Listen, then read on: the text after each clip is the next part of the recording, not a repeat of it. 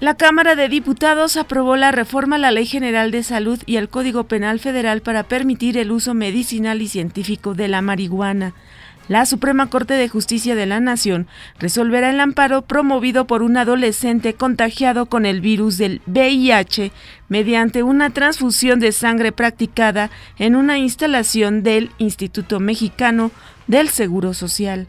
Debido a la conmemoración del Internacional del Trabajo, el metro, el metrobús y tren suburbano operarán este lunes en un horario especial.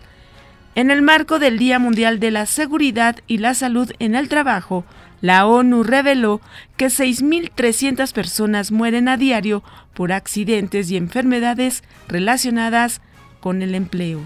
Les saluda Amelia Villalobos Ambrís.